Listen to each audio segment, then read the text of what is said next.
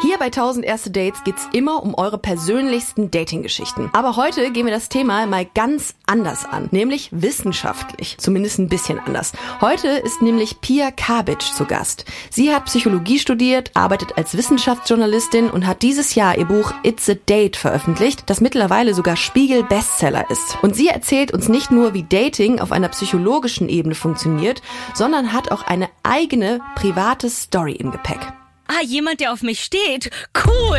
Eins, zwei, Und mein Herz natürlich. Bum, bum, bum, bum. drei, Ja, Liebe was nicht. acht, Mein Sexualtrieb hat mich ausgetrickst.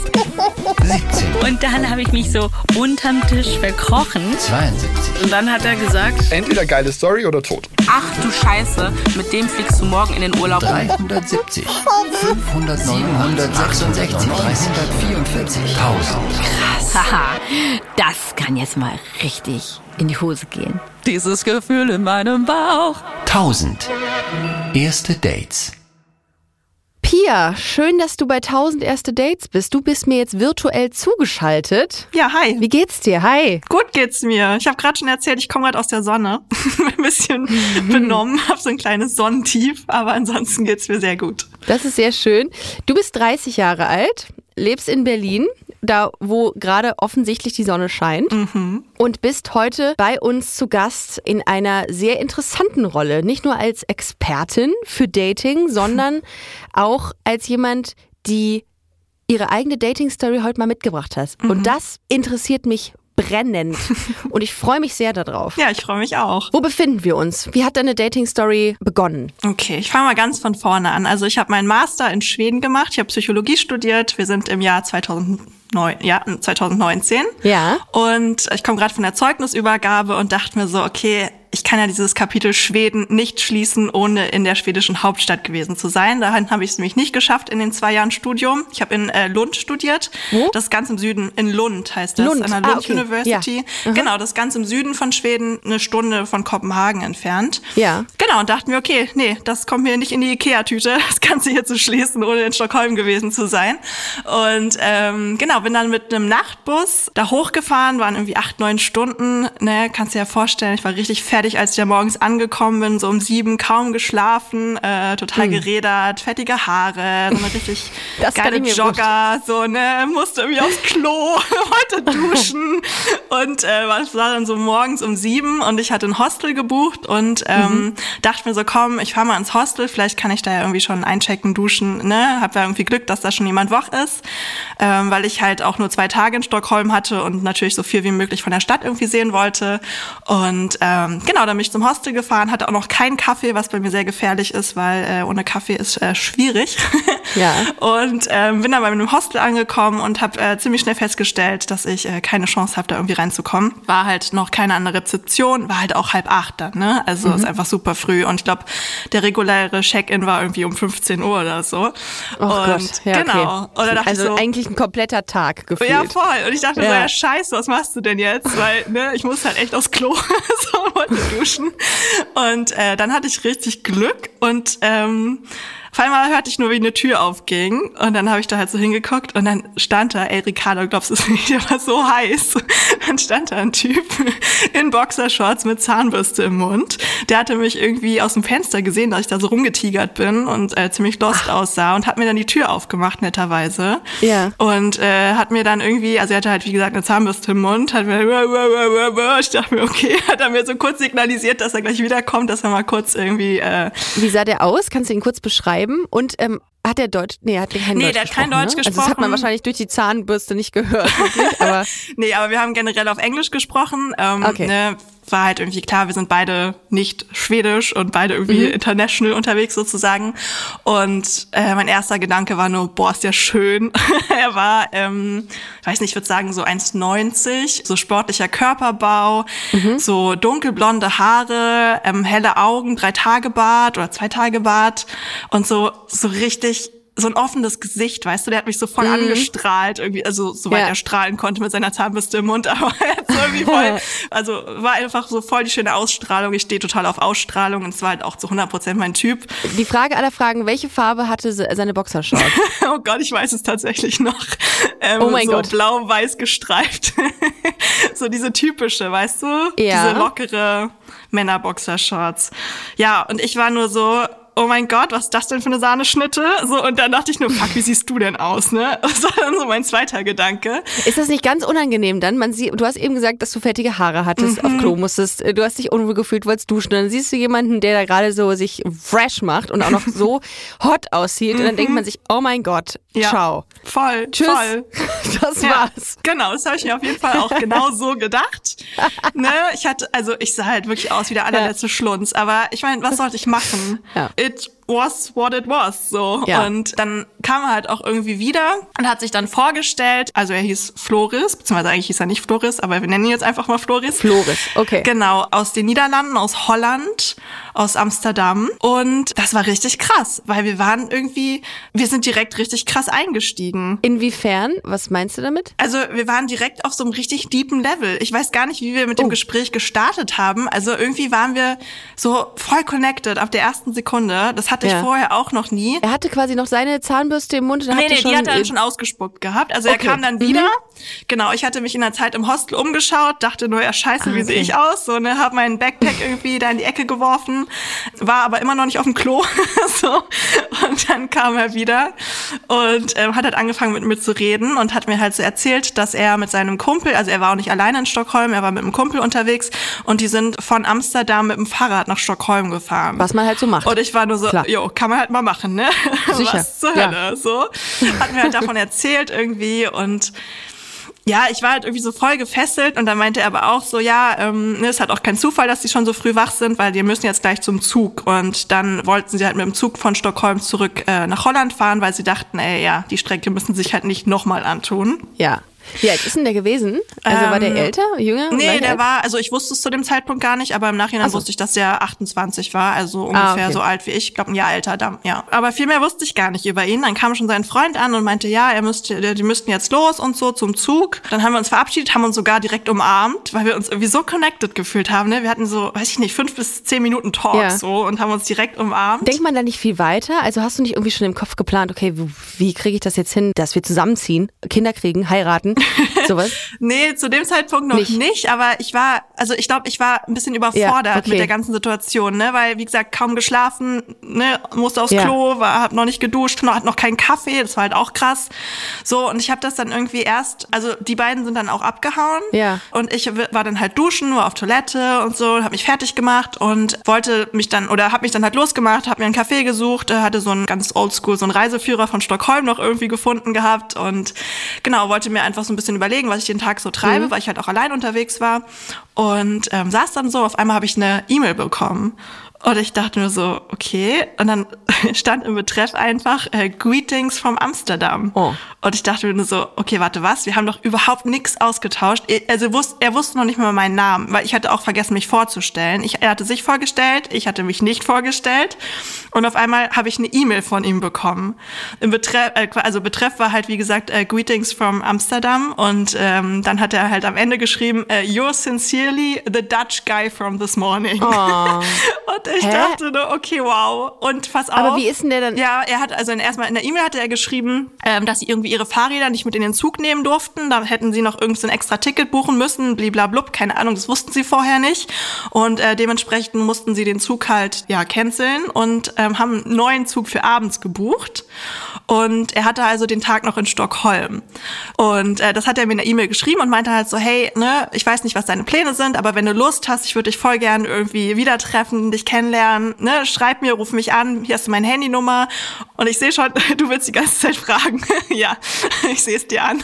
Wie kam er an deine E-Mail-Adresse? ja, ja, das habe ich mich auch gefragt. Und zwar Ich hatte ihm ein Foto gezeigt auf Instagram, auf meinem Profil. Und er hatte dann so halb noch meinen Insta-Namen irgendwie im Kopf, wusste, dass ich an der Lund University studiert hatte und hat dann halt einfach so meinen halben Insta-Namen und plus Lund University irgendwie bei Google anscheinend eingegeben und ist dann halt auf mein Insta-Profil gekommen. Dadurch, dass er aber selbst kein Insta hatte, hat er dann halt auf diesen E-Mail-Button geklickt. Weißt du, du kannst ja bei Insta halt deine E-Mail-Adresse hinterlegen. Ich finde, damit hat er sich schon qualifiziert. Also da musst du diese Recherchetätigkeiten musst du erstmal bringen, um jemanden ja, das ausfindig muss zu man machen. wollen. Richtig ne? Das muss man wirklich wollen. Ja, das muss man so. wollen. Voll. Und das, genau, und das dachte Ja. ich mir halt auch. Das hat mir halt auch so ein bisschen Bestätigung gegeben, dass es für ihn auch so krass Mhm. Okay, war, krass. ne? dass er das auch so gefühlt hat. War das creepy in dem Moment? Ich meine, ja klar, du fandst ihn attraktiv, aber ist es dann nicht trotzdem so gewesen, dass du gesagt hast, ja, schon, aber irgendwie ist es auch ein bisschen viel? Oder hast du gesagt, geil, finde ich mega. Im allerersten Moment dachte ich, okay, creepy. So. Aber dann war irgendwie ziemlich schnell klar und ich bin halt auch ein sehr offener Mensch. So. Und ich habe halt auch Bock auf äh, neue Begegnungen und das war halt wirklich so ein krasser Moment. Und ich war halt auch Single zu dem Zeitpunkt. Ich wusste aber nicht, ob er Single ist. Das wusste ich nicht. Aber ich dachte mir so, komm, ey, wenn der mich jetzt so ne, Ja. gefunden hat und so, das wäre schon ein bisschen strange, wenn er nicht Voll, Single wäre. voll. Und dann habe ich ihm halt geantwortet auf die Nachricht. Und dann haben wir uns verabredet in so einem Park und Wie war das erste Aufeinandertreffen, als ihr euch äh, gesehen habt und du schon auch diese Anziehung deinerseits gemerkt hast und auch wusstest, okay, der hat viele Anstrengungen hinter sich, um mich zu finden? War das dann schon auch klar, worauf es hinausläuft, dass ihr euch irgendwie gut findet oder war das irgendwie locker und cool? Nee, das war irgendwie locker und cool. Die hatten sich irgendwie, ich weiß auch nicht, die Holländer trinken anscheinend äh, relativ früh Bier. Auf jeden Fall hatten die so ein Sixer Bier dann am Start schon morgens. Oh mein Gott. Also es war dann mittlerweile irgendwie um halb zehn oder Ja. so. genau, und er saß da halt mit seinem Kumpel, ne, und dann lagen die Fahrräder so hinter denen. So, und das war irgendwie so ein bisschen surreal. Es war so, hi, hi again, so, Ja. ne, irgendwie. Ja, das hat er dann halt auch, glaube ich, so ein bisschen gemerkt, dass der Kumpel dann auch vielleicht eher so ein bisschen gestört hat und er, der Kumpel hat es auch gemerkt, weil er ist dann nämlich irgendwann aufgestanden und meinte so, ja, ich lass euch mal alleine. Oh, okay. Und also irgendwie muss er das so zwischenmenschlich halt gespürt haben, wobei wir natürlich irgendwie ihn integriert haben, so gut es irgendwie ging.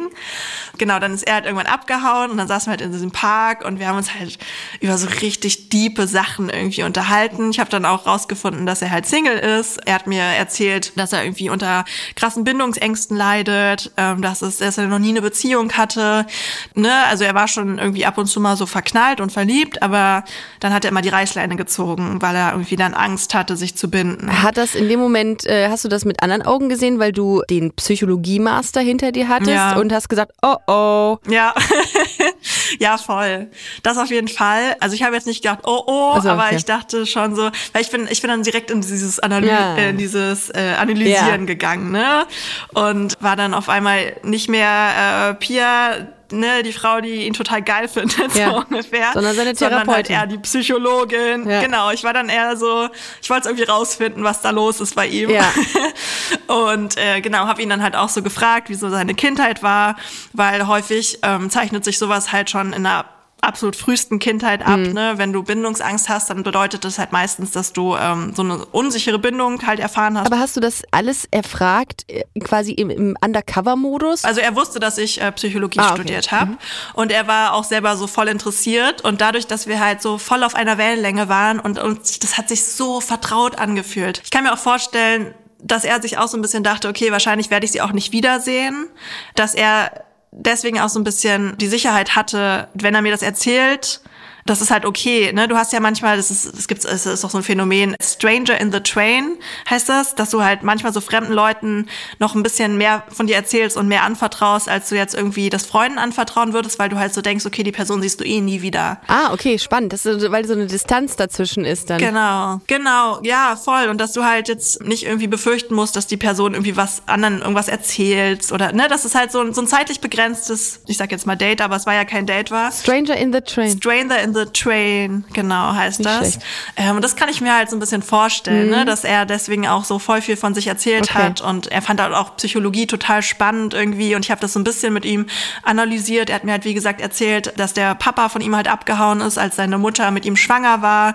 Ne, er hatte noch seinen Bruder, seinen größeren Bruder und die Mutter musste halt super viel arbeiten Mhm. und konnte irgendwie kaum für die Kinder da sein, dann als er auch geboren wurde und er wurde halt wirklich, als er ganz, ganz klein war, schon von Babysitter zu Babysitter irgendwie gereicht mit seinem Bruder. Ne, bei mir war dann halt direkt Ding, Ding, Ding, die Alarmglocken so nach dem Motto, ah, okay, ne, wenn du halt in der frühesten Kindheit schon so eine unsichere Bindung irgendwie erfährst, dann kann das halt eine Erklärung für seine Bindungsängste sein. Muss nicht, ne? Kann, also klar, das kann man jetzt aus einem kurzen Gespräch halt nicht wissen, war jetzt auch gar kein Therapiegespräch oder so, sondern einfach so Interesse. Aber ähm, das hat auf jeden Fall einiges so erklärt. Und dann habe ich ihm das auch so ein bisschen erklärt. Und er meinte auch so, boah, krass, das macht total Sinn. So hat er das noch gar nicht gesehen. Und es war irgendwie so voll eye-opening so für ihn und das hat also das hat uns so connected, das war irgendwie so verrückt und irgendwann ist dann auch sein äh, Fahrradfreund dazugekommen wieder. Und als es dann so zum Ende hinging, weil die wollten ja am, an diesem Abend ja noch fahren, Mhm. hat das in dir was ausgelöst? Also hat man dann irgendwie so eine, was hat man da für ein Gefühl? Was hast du da in dem Moment gefühlt, als du wusstest, okay, der wird gleich aus Stockholm weg sein? Ich, also ja, es war irgendwie, es hat so ein bisschen Druck ausgelöst, weil ich irgendwie so das Gefühl hatte, ähm, wenn nicht jetzt, wann dann? Ne? Also weil ich so dachte, boah, jetzt ist der bald weg und wahrscheinlich sehen wir uns auch nicht wieder. Und ich hätte voll, ich hätte ihn halt super gern geküsst. Ich hätte voll gern gewusst, wie es ist, ihn einfach zu küssen, ähm, weil das halt einfach so was Besonderes zwischen uns war. Aber ich hatte auch nicht das Gefühl, dass die Situation es irgendwie hergegeben hat. Irgendwann hieß es so, also dann haben die wieder auf Holländisch geredet und ich war so, okay, jetzt ist der Zeitpunkt, wo sie halt los müssen.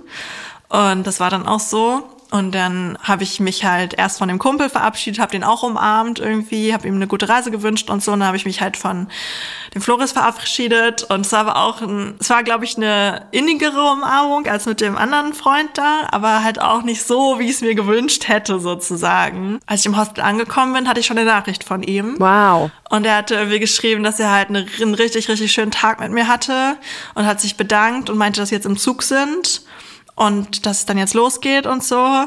Und ja, dann habe ich halt geantwortet, bin dann irgendwann eingeschlafen. Naja, aber auf jeden Fall ähm, haben wir dann halt geschrieben und er war dann halt irgendwann wieder zu Hause hat mir dann halt, äh, hat mich gefragt, wie es in Stockholm noch war, wie mein Tag war, was ich gesehen habe und ja, irgendwie wurden unsere Nachrichten dann immer länger und länger. Wir hatten so diesen Deep Talk, den wir halt in Stockholm hatten, hatten wir dann halt über WhatsApp geführt.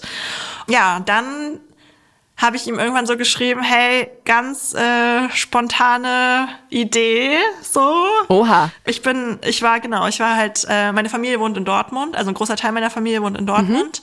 Und Dortmund und Amsterdam ist nicht so weit voneinander Korrekt. entfernt. Ja. Und ja, ich wollte ihn halt gerne wiedersehen. Oha. Und ich wollte wissen. Ja. Und ich wollte ihn gerne küssen.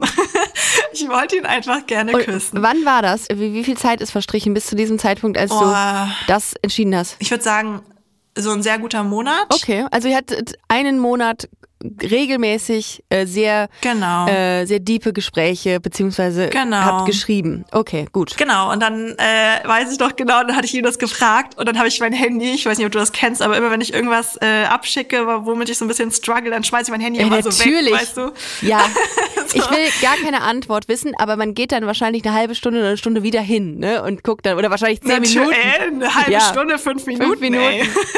so, Finde ich super witzig, dass, es das, dass das so ein, so ein Ding ist, ne? Habe ich auch. Ich schmeiß das weg, Mhm. will es gar nicht wissen, gehe überall raus und sag, ich möchte damit nichts mehr zu tun haben. Und gehe dann aber ein paar Minuten später wieder Total, drauf. total. Okay, und das hast du gemacht bei ihm, Genau, und weil, ähm, du, weil du Angst davor hattest, dass er Nein sagt? Ja, und weil ich auch Angst davor hatte, dass er Ja sagt, weil dann wäre es halt noch komplizierter gewesen. Ja. So, weißt du, ich war Win-win, irgendwie so, sag ich mal. egal was er gesagt hätte, es wäre falsch gewesen, in Anführungszeichen. Ja. Mhm. Aber ich wollte ihn trotzdem gerne fragen, so, und ich wollte uns trotzdem irgendwie diese Chance geben, aber ich hatte halt, ähm, ja, auf der einen Seite ein bisschen Angst, Ja. so, weil ich halt auch, ne, es war ja nie klar, was das hier gerade ist. Und, ähm, Und dann? Was kam dann zurück? naja, und dann meinte er, ähm, dass es passt und dass ich ihn sehr gerne besuchen kommen könnte. Und dann zeigt er mir die Stadt. Und genau, dann habe ich halt auch einen Zug gebucht. Und im Zug ist mir das, oh Gott, Das da ging es richtig schlecht. Das da ging es mir richtig so sehr. schlecht. mir war Ich fühl's ja kotzübel. grad selbst mit. Und ich war, Pia, was... Was machst du hier Ja. gerade? Was zur Hölle Ja, machst du hier gerade? Ich hatte keine Ahnung. Ich wusste, ne, pass auf, ich wusste, dass ich eine Nacht bei ihm schlafen werde, aber ich wusste nicht wo. Ich wusste nicht, ob ich bei ihm in, in seinem Bett schlafen werde, ob ich auf der Gästecouch schlafen werde. Ich hatte keine Ahnung. Und ich wusste auch gar nicht, wie er wohnt irgendwie, ne? Also ich wusste nicht, ob er eine eigene Wohnung hat, ob er ein Zimmer hat, keine Ahnung. Aber hast du das nicht vorher mal gefragt? Also so nach dem Motto, ähm, ich Nee. komme zu dir? Ich hatte, nee. Okay. Das wäre ja auch unangenehm, wenn man so diepe, so, solche. Also doch, doch, doch. Ich hatte ihn gefragt, also beziehungsweise habe irgendwie, äh, ich weiß gar nicht, wie ich es angestellt habe, aber so ein bisschen durch die Blume gefragt, ob ich mir ein Hotel buchen soll. Ne? Oder ob ich bei ihm schlafen Ja. könnte. Und für ihn war es völlig selbstverständlich, nee, klar, du schläfst auf jeden Fall bei mir. So, aber da wusste ich dann halt, da habe ich ja dann nicht gefragt, ja, wie sieht's denn aus? Hast du mehr als ein Bett in deiner Wohnung? Ja. so, ne, wie schlafen wir denn? Und ähm, genau, die ganzen Gedanken sind mir dann so voll durch den Kopf gegangen, als ich dann in diesem Zug saß. Und ich glaube, es waren so zwei Stunden, das war so ein Bummelzug Ja. irgendwie. Und ich war nur so, oh Gott, was, was zur Hölle mache ich hier? Und dann kamst du an. Dann kam ich an, genau. Dann bin ich da halt raus und dann stand er auch schon da. und äh, äh, ich war nur so, oh Gott, oh Gott, oh Gott, was mache ich hier? Der stand mit seinem Fahrrad da. Und dann habe ich ihm nur so zugewunken und dann blieb er aber stehen und kam nicht auf mich zu, wo ich so dachte, äh, warum? Aber ich glaube, weil er auch einfach unsicher Ja. war.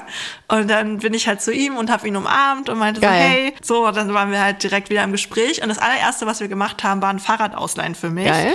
Äh, es war auch so völlig selbstverständlich für ihn. Er meinte, ja, ne, erster Stopp hier, äh, diese Fahrradgarage, da leihen wir jetzt ein Fahrrad aus. Und ich war so, okay, anscheinend fahren wir Fahrrad dieses Wochenende. So, Was habt ne? ihr denn die Tage, wie viele Tage warst du da? Eine Nacht. Wo hast du geschlafen? Ja, bei ihm im Bett natürlich. Hattet ihr auch Sex? ja, hatten wir. Ähm, Hat sich's angeboten? Hat sich's die ganze Ja. Zeit aufgestaut am Tag, als, als ihr durch die, durch die Stadt ge ge gefahren seid? Ja, also wir hatten die ganze Zeit, ähm, also er hat mir dann halt die Stadt Ja. gezeigt und alles. Und ich habe so die ganze Zeit so ein bisschen Körperkontakt irgendwie gesucht und wollte es so ein bisschen austesten, so meine Grenzen vielleicht auch so Ja. ein bisschen austesten. Ja, ist er nicht drauf eingegangen. Dann dachte ich mir, okay, dann ist es ja anscheinend doch irgendwie was Freundschaftliches oder so.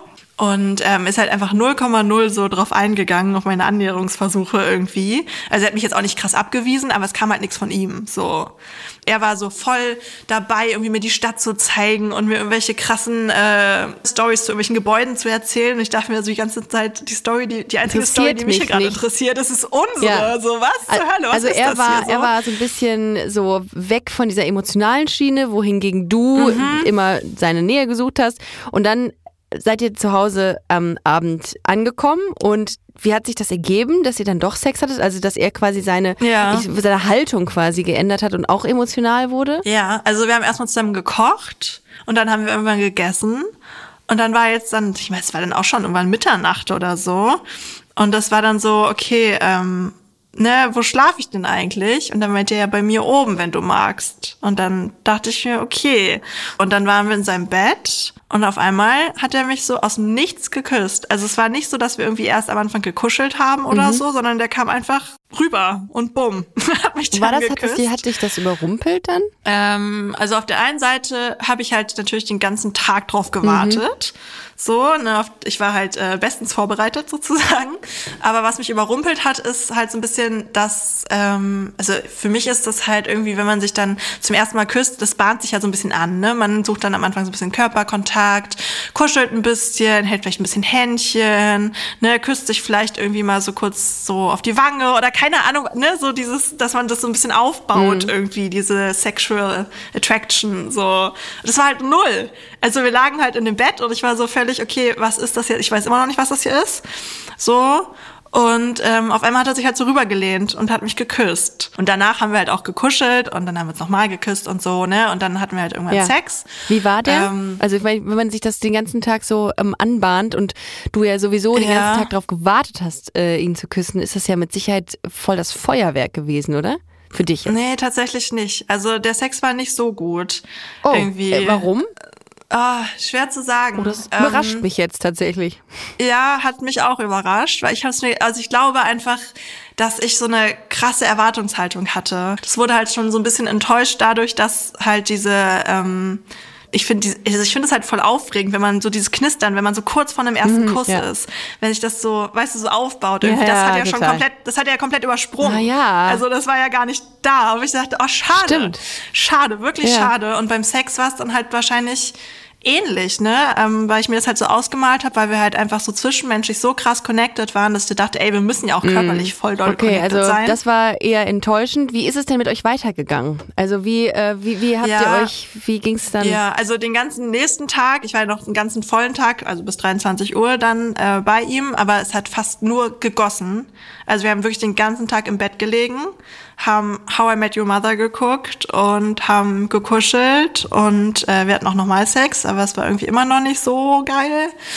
Genau, und dann hieß es halt irgendwann so, okay, ist jetzt Zeit, langsam loszufahren. Ja, ich wusste halt auch nicht, weil wir hatten ja immer noch nicht drüber gesprochen, wie es mit uns weitergeht. So, wir hatten ja immer noch keinen Plan, was das jetzt Ja. hier ist. So, und ob wir uns jetzt weiter kennenlernen wollen oder, Ja. ne, keine Ahnung.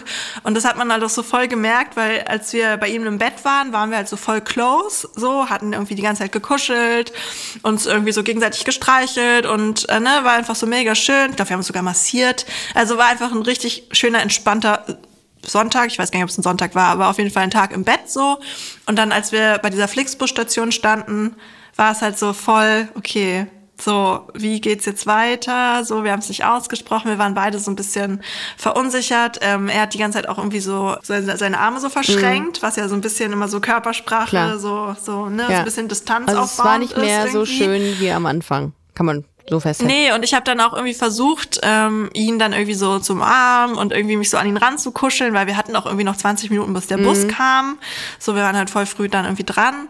Und ähm, da kam aber halt irgendwie, er war da so, so distanziert irgendwie. Und du hast richtig gemerkt, das war ihm so ein bisschen unangenehm. Ah, okay. Dass ich mich da jetzt so versucht habe, irgendwie an ihn ranzukuscheln. So, und dann wusste ich das halt auch nicht so ganz einzuordnen. Das hat mich dann auch wieder voll verunsichert. Ähm, dann dachte ich mir auch so, okay, hast du jetzt Angst, dass irgendwie ein Freund oder eine Freundin vorbeikommt und die dann irgendwie denken, ja, wer ist das denn? Oder, ne, was ist gerade dein Problem, in Anführungszeichen? Aber das habe ich dann später noch rausgefunden. Pass auf. Ich bin dann nämlich nach Hause gefahren und ähm, dann haben wir aber weiter geschrieben und haben dann irgendwann so ein bisschen den Deal gemacht, so nach dem Motto, okay, pass auf, du hast mich jetzt ja besucht, dann komme ich dich auch besuchen. Also er hat mich dann in Berlin Ja. besucht, ich habe ihn vom Zug abgeholt. Ähm, dann, ja, hatten wir auch wieder eine schöne Zeit. Wir haben uns umarmt Ja. und so, aber es war, ne, irgendwie war es ein bisschen Ja. strange und ähm, mir ist aufgefallen, dass er immer nur Nähe gesucht hat, wenn wir im Bett waren. Ne, du musst dir vorstellen, wir hatten so, wir hatten wieder Sex, wir haben uns wieder massiert, war wieder voll intim alles so, aber sobald wir das Bett verlassen haben, war es so, als wenn wir irgendwie äh, Brüderchen und Schwesterchen Ah, okay. wären. So. Ja. Und genau, und ich bin halt dann eher so eine Person, ich suche dann halt schnell nach Nähe, weil ich halt so denke, ne, ey, wenn wir im Bett voll nah sind, warum dann nicht in der Öffentlichkeit? Genau, und dann habe ich ihn halt irgendwann drauf angesprochen und er meinte so, ja, er mag das nicht. Und er ist so ein Mensch, ähm, für ihn ist halt so Kuscheln und Küssen ist halt so ähm, das Vorspiel vom Sex sozusagen. Okay. Und gar nicht so dieses, er hat gar nicht das Bedürfnis irgendwie, ähm, ne, jemanden dann irgendwie so in den Arm zu nehmen, außerhalb des Bettes halt. Also er hat gar nicht so dieses Nähebedürfnis irgendwie. Das Und sind aber auch sehr, nicht, ich würde jetzt nicht sagen konträre Haltungen, aber das sind ja schon ähm, sehr unterschiedliche Auffassungen von ähm, einem Miteinander, was du hattest und was er hatte, ne? Genau, Ja. genau. Und das war auch, glaube ich, am Ende das, wo wir dann beide gemerkt haben, okay, vielleicht passt es Mhm. doch nicht so. Bindungsängste. Wir hatten eine echt schöne Zeit in Berlin, so, aber als ich ihn dann verabschiedet habe, dann habe ich ihm halt irgendwie nochmal geschrieben, so, hey, ich hoffe, du bist gut in, äh, in Amsterdam angekommen. Aber für uns beide war irgendwie, glaube ich, so klar, ohne dass wir es ausgesprochen haben, das war's jetzt mit uns. So, und dann haben wir irgendwie noch ein paar Nachrichten geschrieben, aber es wurde dann immer weniger und weniger und dann ist es so ein bisschen ausgelaufen. Schade eigentlich, weil es ja irgendwie so, äh, Ja. so toll angefangen hat. Es ist ja total spannend, dass du nicht nur heute hier bei 1000 erste Dates als Daterin bist, sondern auch in der Rolle als Dating-Expertin. Das ist ja ein absoluter Jackpot hier für diesen Podcast, kann man ja nicht anders sagen. Und es ist auch mega spannend zu erfahren, was du aus deiner Sicht ähm, oder wie du das so erlebt hast, jemanden zu daten, der Bindungsängste hat. Und ähm, das finde ich jetzt auch irgendwie super spannend, wenn du das jetzt mal so rückblickend betrachtest und vielleicht uns auch hier und allen Hörerinnen und Hörern mal so einen Fun Fact aus deinem wissenschaftlichen Fundus geben könntest. Nicht Fun Fact, ein Wissenschaftsfact. So, äh, Ich wollte gerade sagen, so das fun nicht. ist das, Aber ich finde das immer total schön. Auch das kann man total gut in Smalltalks äh, bei irgendwelchen Veranstaltungen mit einbringen. Was gibt es denn eigentlich für Bindungsstile? Ja, also da gibt's vier verschiedene. Ähm, du musst dir vorstellen, den Bindungsstil, den baust du halt schon als wirklich kleines Baby auf. Ähm, und der ist so ungefähr so mit drei bis vier ist der dann so, also nicht abgeschlossen, abgeschlossen ist er wahrscheinlich nie, aber das ist so diese Hauptprägungszeit, sag ich mal. Und ähm, es kommt immer ganz drauf an, wie sich die äh, deine Hauptbezugsperson um dich kümmert, sage ich jetzt mal. So, da hast du einmal die sichere Bindung, das haben äh, 65 oder 60 Prozent in Deutschland sind sicher gebunden. Und das ist halt, ne, wenn deine Bezugsperson auf dich eingeht als Baby, wenn du weinst zum Beispiel, dann kommt sie, schaut, was los ist, welche Bedürfnisse du hast. Ähm, Genau, das ist die sichere Bindung. Dann gibt's aber auch die unsichere, vermeidende Bindung. Und ähm, die entwickelt man, wenn man als Kind so die Erfahrung macht, dass man, dass von der, Be- ähm, von der Bezugsperson so gar keine Sicherheit und Zuverlässigkeit Oh ja, okay. ausgeht. Also du weinst und die Bezugsperson kommt halt einfach nicht. So zum Beispiel, ist jetzt krass ausgedrückt, aber ne?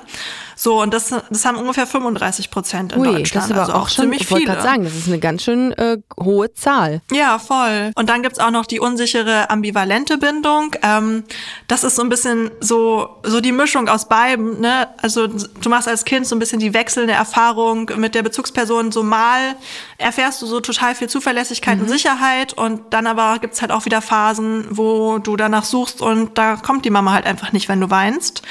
Und ähm, genau, es gibt auch noch einen vierten Bindungsstil, aber der wird immer so ein bisschen unter den Tisch gekehrt, weil äh, das ist sozusagen der Bindungsstil, wo die Kinder reinkommen, die keinem sicher zugeordnet werden können von diesen anderen drei Bindungsstilen. Ähm, genau, aber je nachdem, wie dieser Bindungsstil halt ist, das zieht sich halt echt. Also es gab eine Studie, die hat gezeigt, äh, 70 Prozent der Leute zeigt im Erwachsenenalter noch den Bindungsstil, den sie als Kind haben, sozusagen. Also der ist schon ziemlich stabil. Ähm, und das wirkt sich natürlich dann halt auch auf deine, ich sag jetzt mal, romantischen Ja, Beziehungen klar. irgendwie Ja. aus. Wenn du dann halt irgendwie gelernt hast, okay, ne, irgendwie deine Bedürfnisse werden nicht befriedigt und so, dann, dann hast du halt einfach Angst, dich da irgendwie zu binden. Oder wenn du halt merkst, okay, ne, irgendwie ähm, mal kommt jemand, mal kommt niemand sozusagen, dann, das ist so typisch, dann, ähm, dass Betroffene sich sozusagen so krass an den Partner oder die Partnerin Ja. so klammern. So, und die ganz, ganz viel Nähe und Zuneigung brauchen und ganz doll Angst haben, dass die Person einen, äh, sie dann irgendwie verlässt oder so. Was würdest du sagen, was man gegen Bindungsangst machen kann? Also wenn ich jetzt mir vorstelle, ähm, ich treffe jetzt eine Person, die genau diese Sachen mitbringt und sagt, ich kann das nicht, ich möchte äh, in der Öffentlichkeit keine Zärtlichkeiten austauschen, wie auch immer, oder mir ist das alles zu viel. Wie kann ich denn helfen? Also wie kann ich das denn hinkriegen, dass derjenige mit mir dann zusammenkommt mit jemandem, der das mag? Ja, also ne, du kannst natürlich keine Person drängen. Es ist halt auch äh, falsch, die Person zu überzeugen, beziehungsweise ne, dazu zu nötigen dann irgendwie, wenn sie das nicht möchte. Aber ähm, das, was tatsächlich am besten hilft, ist halt wirklich positive Erfahrungen zu machen ne? und diese Bindungsängste ähm, zu überschreiben, sage ich jetzt mal. Und ähm, das schaffst du halt nur, wenn du es als betroffene Person sozusagen schaffst, dich dann vielleicht doch mal auf eine Beziehung einzulassen und dann halt merkst, aha, es kann ja doch richtig schön sein. Ich muss ja gar keine Angst haben, ne, da irgendwie jetzt verletzt zu werden oder so, wenn ich Gefühle zeige, sondern ähm, die Person ist halt total, ähm, ne, total toll und geht da total, ähm, geht total auf mich ein und ich merke halt einfach, ich kann mich total sicher fühlen. Genau, und das ist halt das, was wirklich am besten hilft, aber es ist halt echt nicht so leicht, ne, wenn du da halt es kommt natürlich auch immer darauf an, wie krass, ich sag jetzt mal, traumatisiert du bist aus der Kindheit, ne? Du kannst es natürlich dann auch ähm, selbst probieren, wenn du sagst, hey, ne, ich, ich versuch's jetzt, ich hoffe einfach, dass es mir hilft und ich traue mich jetzt. Aber ähm, sonst kann es natürlich auch helfen, wirklich das im Rahmen von der Therapie aufzuarbeiten. Und es ist halt auch immer schwierig, ne, für das Gegenüber. Die Person ist ja mit dir in einer Beziehung, ist nicht deine Therapeutin oder dein Therapeut. Ja, das kann jemand gar nicht halten. Das sind ja, das sind ja Genau, große das, ist Dinge. halt, es kann halt auch total belastend sein für die Beziehung. Da ist es natürlich super wichtig, ähm, offen miteinander zu kommunizieren. Aber du kannst halt als andere Person, kannst du der betroffenen Person ja auch nicht die Sicherheit geben, dass du sie niemals irgendwie verletzt und niemals verlässt und so. Ne? Das kannst du nicht. Und deswegen, gerade wenn man da halt sehr drunter leidet, dann macht es schon Sinn, auch ähm, ja, therapeutische Hilfe in Anspruch zu nehmen. Pia, vielen Dank, dass du heute hier bei 1000 erste Dates warst. Ich habe äh, sehr viel gelernt. Also vielen, vielen Dank, dass du heute hier warst und mit uns das Sehr, alles geteilt hast. Und ich wünsche dir alles Gute. Danke dir auch. Mach's gut, Pia. Tschüssi. Tschüss. Wenn ihr das und noch viele weitere spannende Fakten wissen wollt, dann hört jetzt ganz genau zu, denn wir verlosen ein signiertes Buch. It's a Date von Pia Kabic und ähm, das könnt ihr auf Insta kriegen und wir verlosen das. Ich höre ja echt viele Dating-Stories von euch und ich liebe das. Aber in der Regel beschäftigt mich das auch im Nachgang dann noch immer so. Und dann bespreche ich es mit meinen beiden Redakteurinnen Eileen und Peace hier und da noch. Und dann dachte ich mir jetzt, hört doch einfach bei unseren Gesprächen mit. Ich meine, ich muss das ja auch irgendwie verarbeiten. Eileen, ich bin immer noch am Hadern und am überlegen, welchen Bindungsstil ich in meinem Leben verfolge.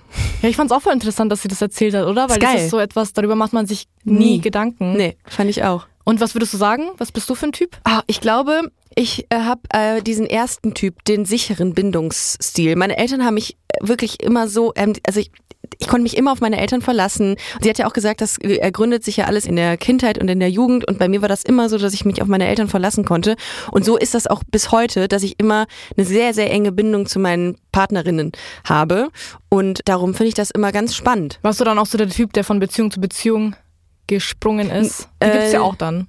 Nee, tatsächlich nie. Ich brauchte immer ungefähr ein Jahr. Ich habe das tatsächlich mal ausgerechnet, bis ich mich, bis ich wieder klar kam. Aber in meinem Freundeskreis gibt es welche, die ähm, ähnlich wie es äh, bei Floris der Fall war, sich auch so verhalten. Und da habe ich das ein bisschen gesehen, dass es da wirklich Unterschiede gibt. Vielleicht spricht es aber tatsächlich auch gar nicht für einen sicheren Bindungsstil. Vielleicht ist das eher so mit so einer Angst verbunden, dass man Angst hat, alleine zu sein und deswegen von Beziehung zu Beziehung rennt.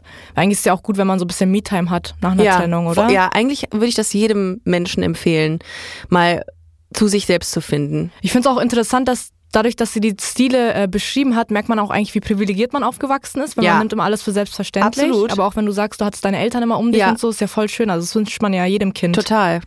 Wobei ich sagen muss, als ich so die Geschichte gehört habe, da tat's mir echt leid, auch für ihn, weil das ist ja voll schön in der Öffentlichkeit auch irgendwie zu wissen, dass die Partnerin oder der Partner irgendwie an der Seite ist. Ne? Es ist ja auch irgendwie schade, dass man damit ein Problem hat. Auf der anderen Seite, ja, es ist auch individuell einfach. Ja, voll. Ich fand es aber auch sehr interessant, dass er offen war, dieses Gespräch zuzulassen irgendwie, auch mal ein bisschen zu hinterfragen, weil das ist ja das Problem, dass das viele gar nicht machen und für natürlich hinnehmen. Es ist dann ein langer Prozess natürlich, Mhm. Ja. aber wenn man langfristig vielleicht so auf sein Wohlergehen achten will, dann wäre das ja was, was man angehen kann, wenn man so einmal erkennt und laut ausspricht, dass es Probleme zu geben scheint. Ja.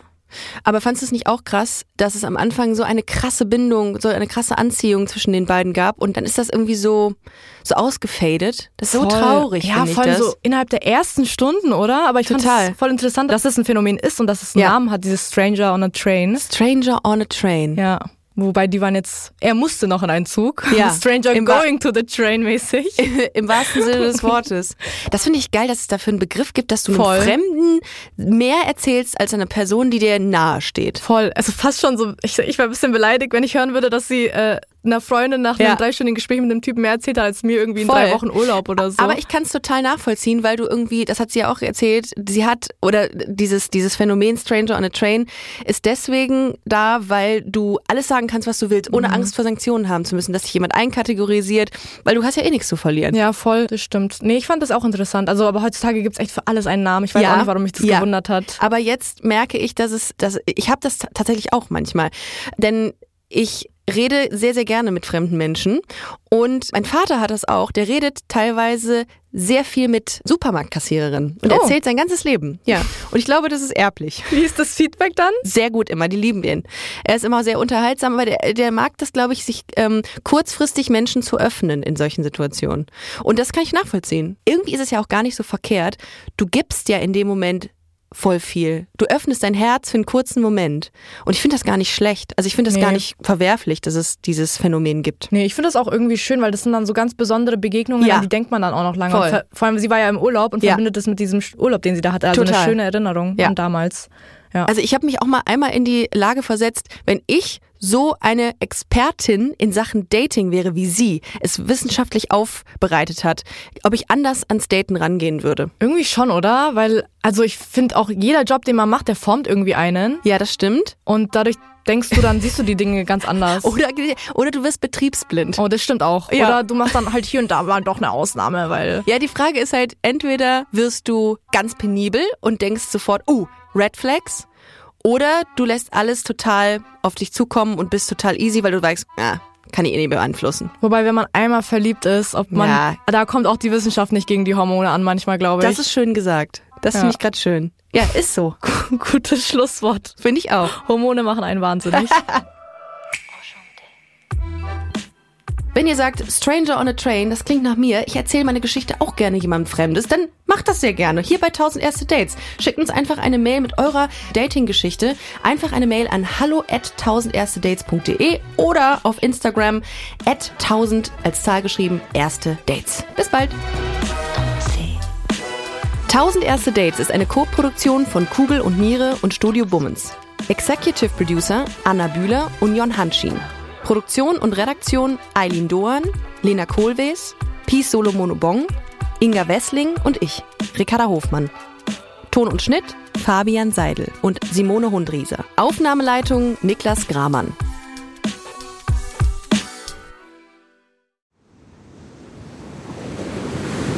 Wie sein Auge war auch der ganze Mensch Monet. de la lumière, une quête de, de l'eau. Diese Suche nach Licht, nach dem Wasser, nach einer neuen Malerei. Das ist fast wie eine Pilgerfahrt. Ich bin Linda Zawakis und das ist die Geschichte über ein Leben in Zeiten des Umbruchs.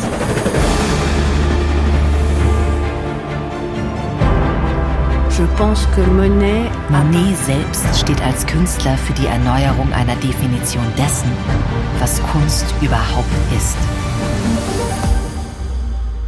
It's just antithetical. Er macht das Gegenteil von dem, was vernünftig gewesen wäre. Da als junger Mensch zu sagen, das interessiert mich nicht, ich gehe den Weg nicht mit, das ist schon ungeheuerlich. Ich habe es satt. Ich werde dir nie wieder schreiben.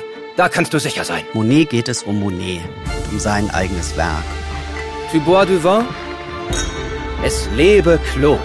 Sein Weg nach oben führt in die Einsamkeit. Meine arme Frau hat den Kampf um ihr Leben heute Morgen verloren. Ich bin alleine mit den Kindern. Er schrieb einmal einen Brief, in dem er sich fragte, ob die Klippe jetzt gleich über ihm zusammenbrechen würde. So wie sein ganzes Leben in diesem Augenblick. Monet. Zeiten des Umbruchs. Überall, wo es Podcasts gibt.